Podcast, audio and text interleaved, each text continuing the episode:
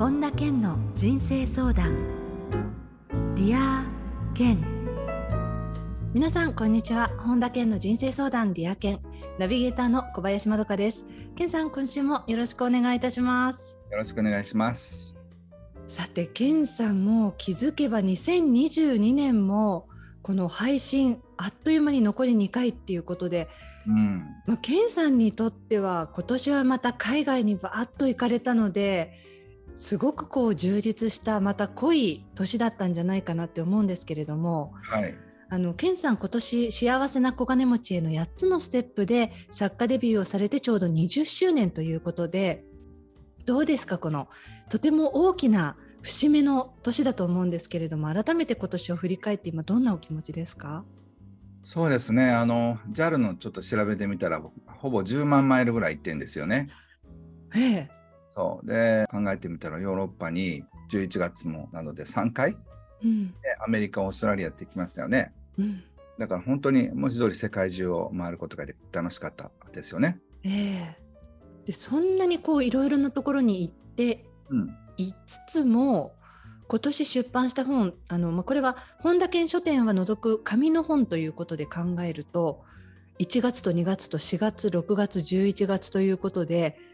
5冊今年もまた出版されてるんですよね。本当にねどこにそんな時間があるのかなと思いますけど。本当にもう絶対にミニチュア健さんがどこかに潜んでるっていう風な ぐらいのスケジュールですよね。本当そうですよね。でその間に最近八ヶ岳で、えー、3回合宿やってオンラインセミナーは月に3回ずつぐらいあとプラス英語の活動がありますからねそうですよねそしてズームでもインタビューも定期的にされたりしてそうですね。だからもう一生分働いた気分ですね、ね今年だけでも。いやでもどうですか？この20年っていうデビューから20年っていうのは健さんにとってやはり意味合いは何かありましたか？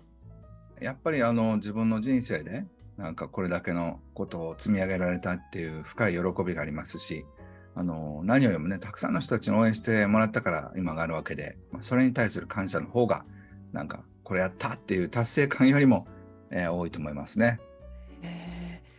えー、ねそしてこうやって改めてまた世界でいろんなファンの方とも交流ができてっていう意味では、すごくこう感慨深い年ですよね、健さんにとってこの作家人生を振り返っても。そうですね。なので本当不思議な感じがします。はい、えー、それでは本田健の人生相談 Dear Ken 今日も最後までお楽しみください。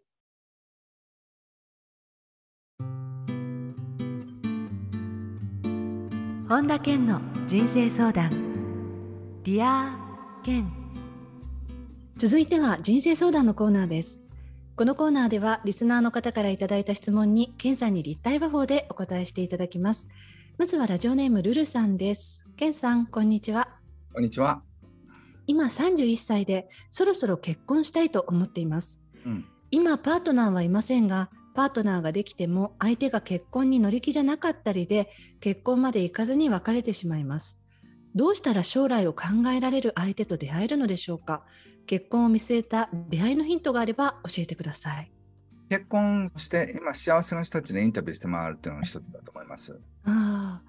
ね、この今このルルさん31歳だからより周りもパラパラっと結婚しだしてとかそういう意味で焦ってきたりする年齢でもありますよね。そうですよねだからうまくいくっていうよりうまくいかない方に今未来が見えてると思うんですよね。はい、だからそうじゃなくて自分がどうやったらうまくいくのかっていうのを見るためにはうまくいってる人と遊ばないとダメなんですよ。で独身の人の一番の問題は独身同士でつるむってことなんですよね。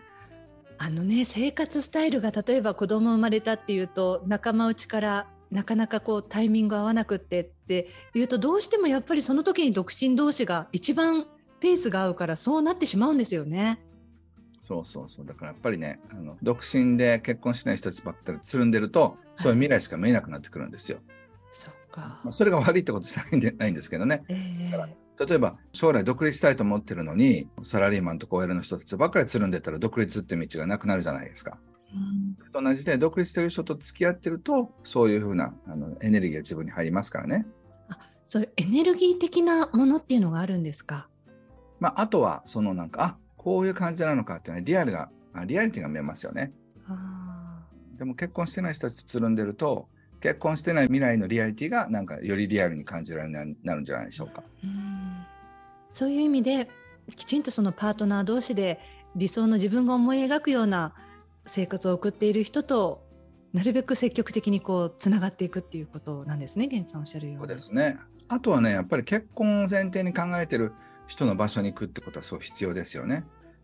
えそれはどういうところに行ったら？例えばアプリとかでもそうかもしれないし、結婚相談所でもそうかもしれませんけどやっぱり結婚したいと思ってるような男性女性が集まるようなところに行ってないと、うん、なかなかそういう人に出会えないんじゃないでしょうか。例えばバーに行ったらそんな素敵な人が隣にいて結婚しましょうってなかなかならないと思うんですよね。はいはい、だからそういうある意味真面目な男性真面目な女性と会うにはそういう同じような感じのパーティーとかでも婚活パーティーみたいなダイレクトなものもあるし趣味の中の講座とか、えー、そういうのに行って一緒に勉強する。その間になんかお互い惹かれていくみたいな。それは料理かもしれないし、えー、ハイキングかもしれないし、まあ、僕のセミナーなんかもたくさん結婚する人が中でいますけどそうです、ね、そういう共通してなんかしていくっていうのってないといきなり電車で隣同士になってああなたですねっていうふうにはならないと思うんです。そうですよね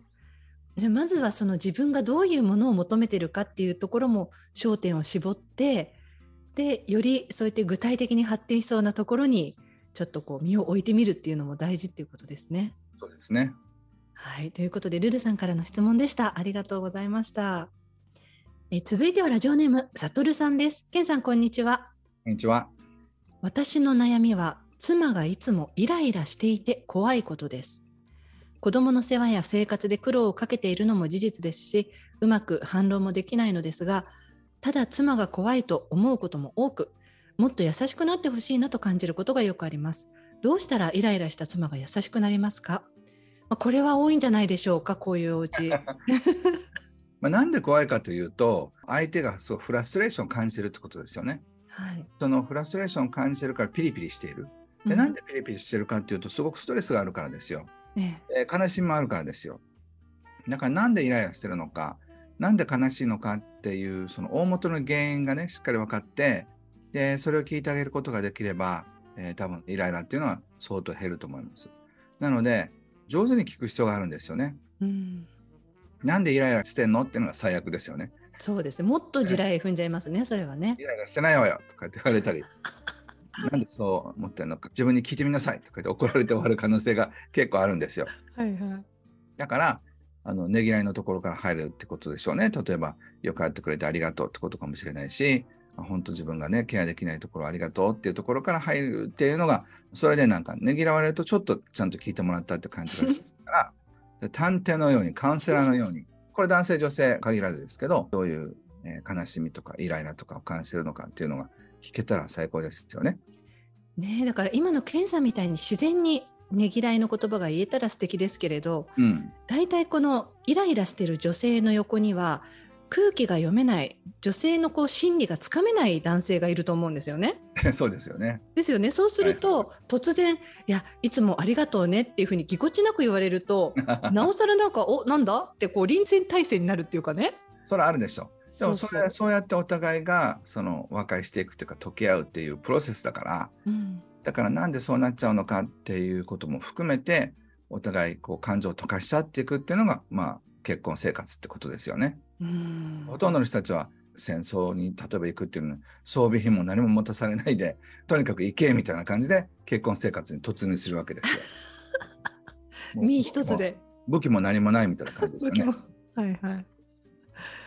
ね、でもこの男女の感覚なさってありますよね、健さん。ありますあります。だからそういう意味ではそういうふうなことを、えー、ちゃんと理解できてるかどうかっていうのは大きいと思いますね。うん時間かかると思いますよ。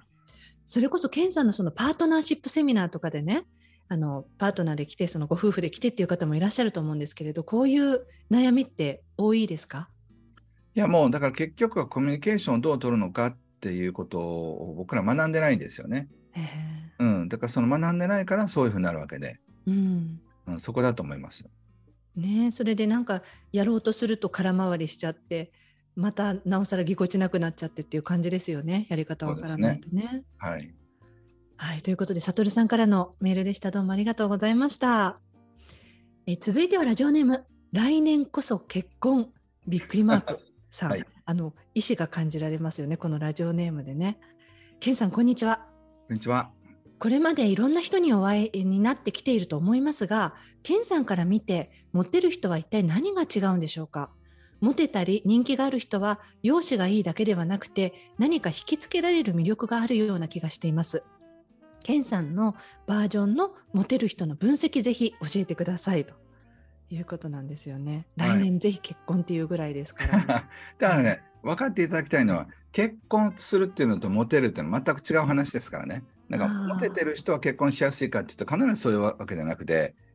金魚すくいみたいなもんでいっぱい金魚追いかけてるうちにあの 網に穴が開いてしまうってこともありますからね。それがでも一番痛いですよね 結果的に。そうそう。だモテたからって結婚できるわけじゃないっていうのもまず最初に前提として分かっていただいた上で、まあ、でもご質問は魅力ある人ってどういう人なのかってことですよね。うん、でなんか気になるところがある人っていうのはやっぱりモテるんですよね。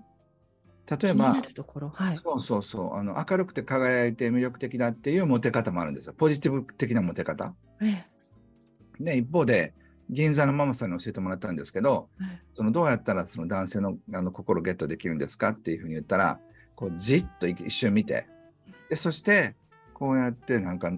斜めギザギザに視線を落とすんですって。そうすると男性が「あ俺なんか悪いこと言っちゃったっけ?」って言って気になってもう一遍来てくれるっていうそういう手法らしいんですけど。難しいでもそれを例えば1回やって成功したとして もともとそういうこうポジティブ方面の人がギザギザの目線で落としたとしても相手を、うん、それがこうナチュラルに長続きしない場合って結局はその人らしくないじゃないですか。もちろんもちろん。でもね例えばそういうふうな形でなんか気になるっていうかなんかすごい影がある女性男性。あこれはまたモテたりするんですよ。ちょっとこう神秘的なんですかね、そういう。神秘的、あと何とかしてあげたいっていう、こう母性本能くすぐったり、男性だったら何とか守ってあげたいって気持ちにさせるモテ方もあるんですよ。えー、だから自分がどっちのキャラかですよね。楽しく言ってもモテていくのか、えー、暗くふーってなって、相手が気になってこっち来るみたいな。だでもね、それって全部考えてみたら、相手を操作するってことなんですよね。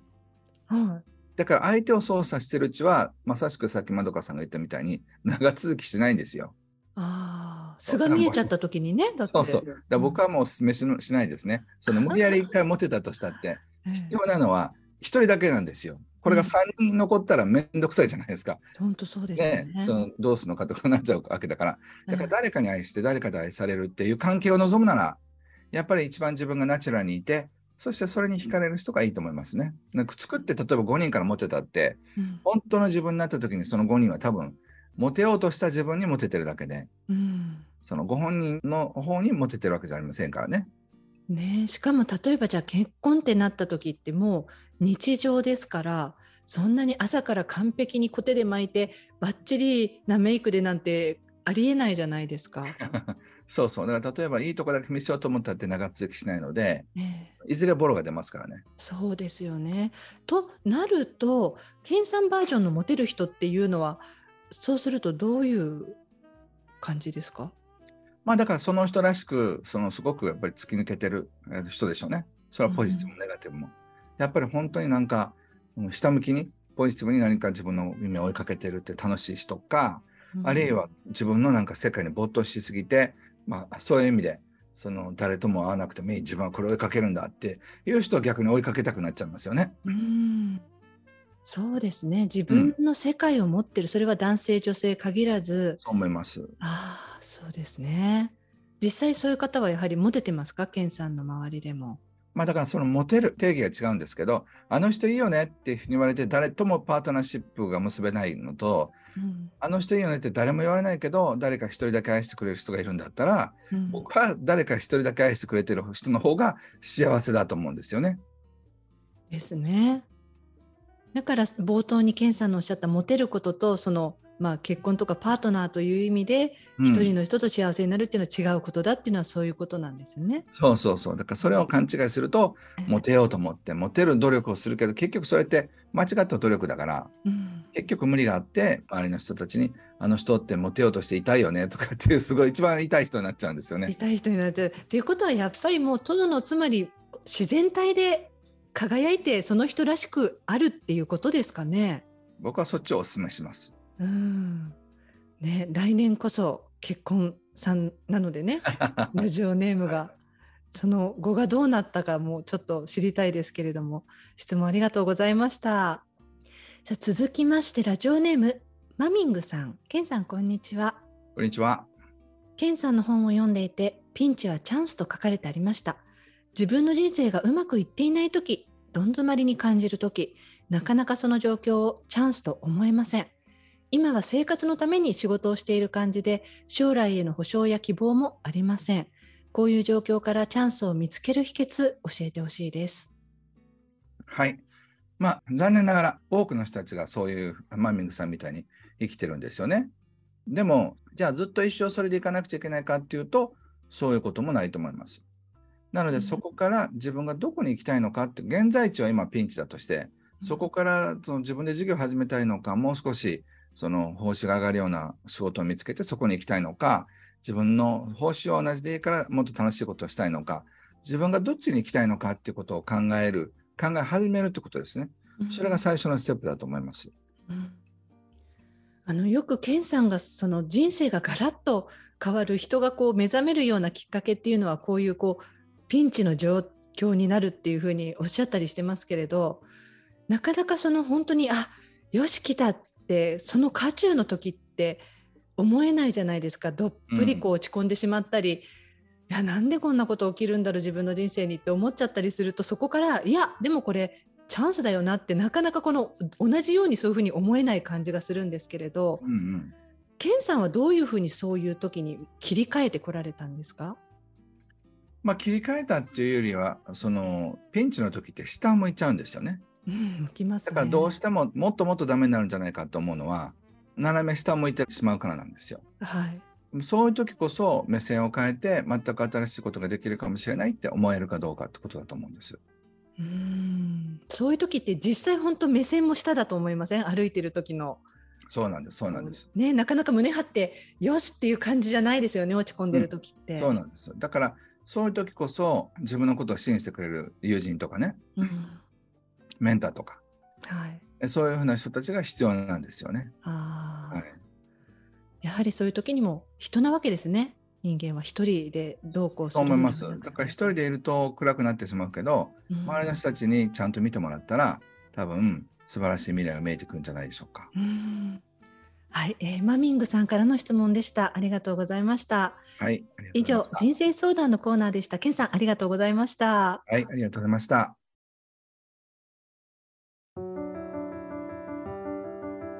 本田健の人生相談。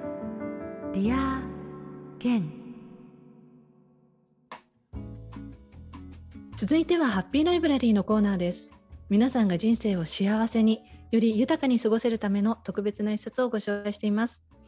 それでは最初の一冊目ご紹介ください。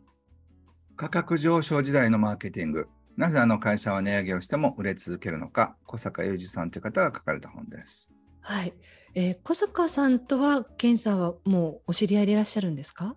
そうですね。僕はあのデビューする前からですから20年以上の付き合いになるってことですね。えー、はい、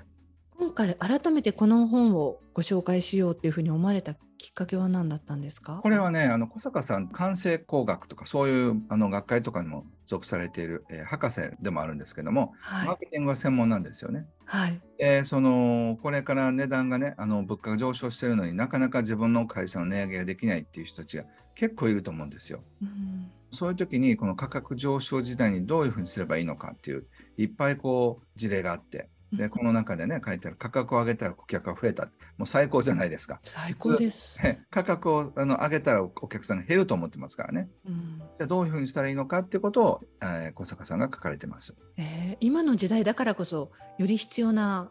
内容ですよね。そうですね。あのすごくあの経営者の方にとっては、すごい救いの本になるんじゃないでしょうか。はい、ぜひこちらの一冊もチェックしてみてください。続いての一冊を教えてください。はい、13歳からの考える練習、松田美弘さんという方が書かれた本です。はい、松田美弘さんとは健さんもね、あのかなりお知り合いでいらっしゃいますもんね。そうですね。あのメンターが一緒だったところからあのお付き合いが始まったんですけど、この本はね、なんか本当僕が書きたかった本っていうか、その帯にも書いてあるんですが悩みが君を賢くするって書いてあってね、はい、進路とか勉強とかいろんなことがあの書いてあってああ本当素敵な本っていうかこういう本に13歳から出会えるとすごくいいでしょうね。うんこれはあのそれこそ親御さん世代とかも読んでみたらいろいろ参考になる感じですよね。そうですね。こういったことをお父さんとかお母さんに言われたら感動ですよね。うんねえ。本当悩みが君を賢くするなんて言われたらあ悩んでもいいのかって思いますもんね。そうなんですよね。本当にね、えー、こういうふうなこう素敵な大人が近くにいるといいですよね。まあ、えー、いない場合はこの本を読むっていうそういうことですよね。えー、はい、そういう力があると思います。はい、ピンと来られた方はぜひ手に取ってみてください。えー、このコーナーではあなたからのおすすめの一冊も募集しています。ディアケンアットマーク ioffice.com までエピソードとともにお送りください。以上、ハッピーライブラリーでした。それでは、ケンさん、今日の名言をお願いします。一つの言葉が私たちを人生のあらゆる重みと苦痛から解放してくれる。その言葉は愛という。ソポクレス。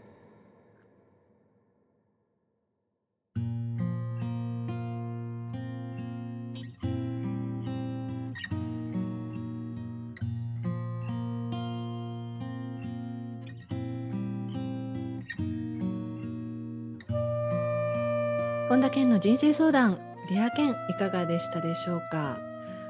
オープニングでは健さんデビュー20周年のその大きな節目の年ということでお話も伺ったんですけれども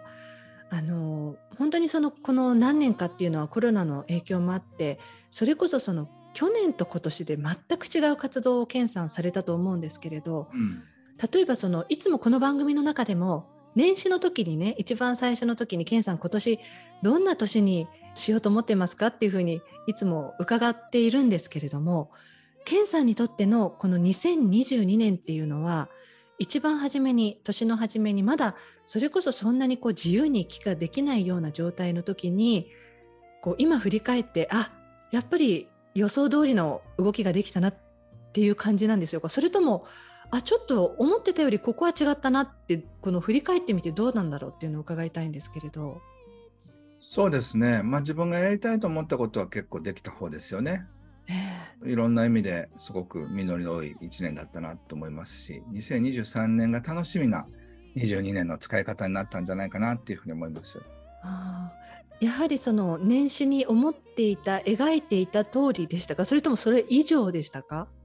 まあ、それ以上以下というよりはなんかこうおおってこうびっくりするようなこともいっぱいあったし、えー、それポジティブもネガティブもねでもそういう意味では、まあ、ポジティブも楽しみだし、ネガティブも楽しんだし、まあ、両方とも楽しい、こう幅が広い1年でしたね。へまたでもね、この23年に向けての、そういう意味ではたくさん具体的にこう種まきをまたされた年だったんじゃないですか、今年っていうのは。そうですね。だからこれが来年、再来年、えー、3年、5年後に多分、えー、花開くんじゃないかなと思います。はい、ありがとうございます。さて本田健オンラインサロンでは毎月980円でサロンメンバーのみが視聴できる健さんのオンラインセミナーや特別ゲストとの対談などいろいろなコンテンツを配信しています。毎月100円で600回以上の Dear Ken のバックナンバーが聞き放題の Dear Ken プレミアムがポッドキャストで好評配信中です。 Voicy では毎朝無料配信中の本田健の1分間コーチング。また本田健の最新情報に関しては本田健公式ホームページや LINE アットぜひ確認してみてください。ということで、健さん、今週もありがとうございました。また来週もよろしくお願いいたします。ありがとうございました。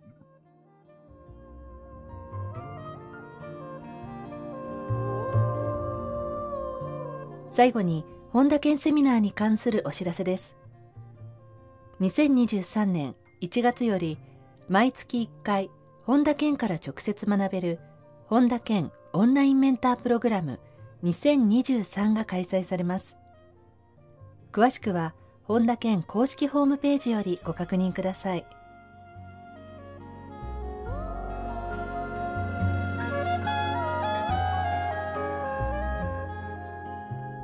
本田健の人生相談 Dear Ken この番組は提供アイウェイオフィスプロデュースキクタス早川洋平制作ワルツ高知博桐原哲人ナビゲーター小林まどかでお送りしました。夢の魔法の不思議な力